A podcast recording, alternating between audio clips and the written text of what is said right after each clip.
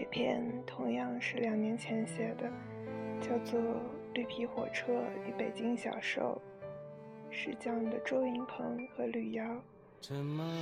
两年前，我还是个特单纯的文青，喜欢周云鹏，喜欢吕瑶，觉得应该有个人陪着，干皮情操过一辈子。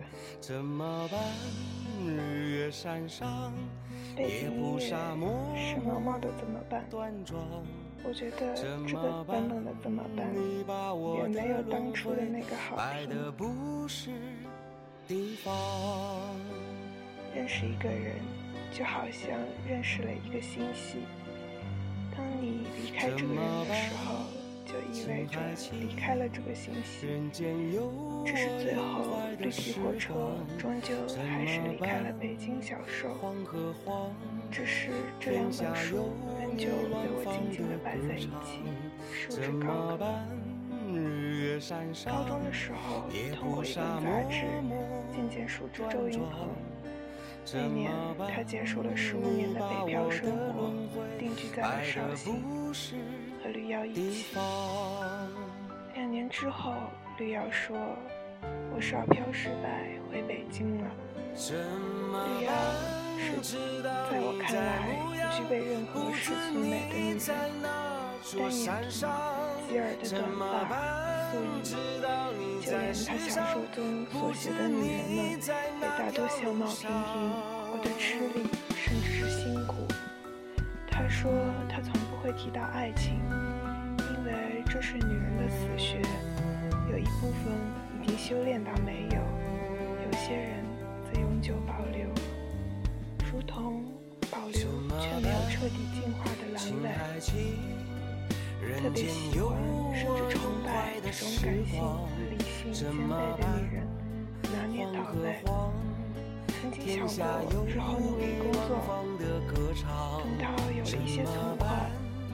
要去非洲大草原，猛兽飞禽，炎热到窒息的日照温度，寒冷到似乎的无尽黑夜，就一个人，不用养家，也没有太多牵挂。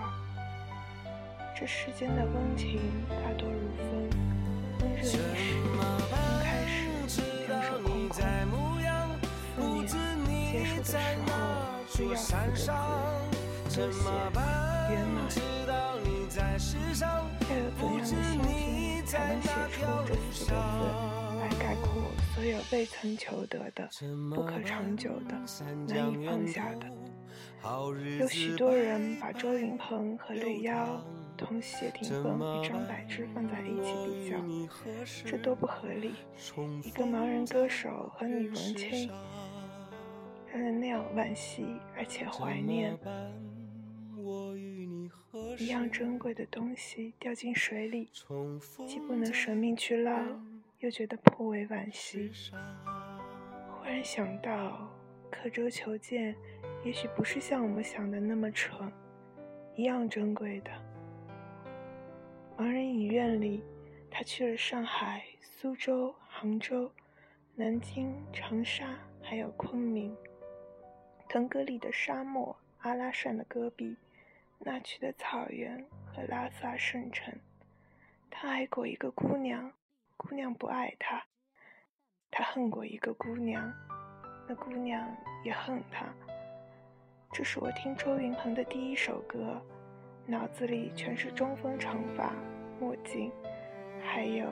那个像许久未曾下过雨的森林般的胡子，从来都没有认真去听过一部电影，除非非常的困，但依旧想坚持看完某部电影的全部时，才会选择闭上眼睛只听对白。一直以为是听不完整的电影是对制作者的不尊重，其实如果有一天。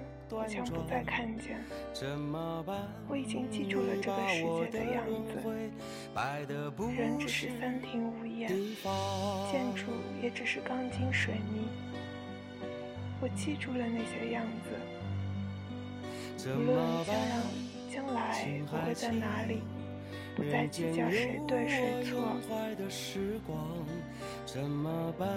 我的琴声呜咽，我的泪水全无。我把远方的远归还草原。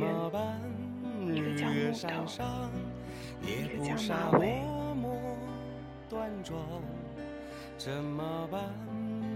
这可能是这几年来自己写的最喜欢的一篇。其实一点都不算好，甚至许多都只是歌词，但是仍旧很喜欢。绿瑶和周云鹏是我这辈子最想成为的人。我想，就这几位，我一定能去到我想要去的。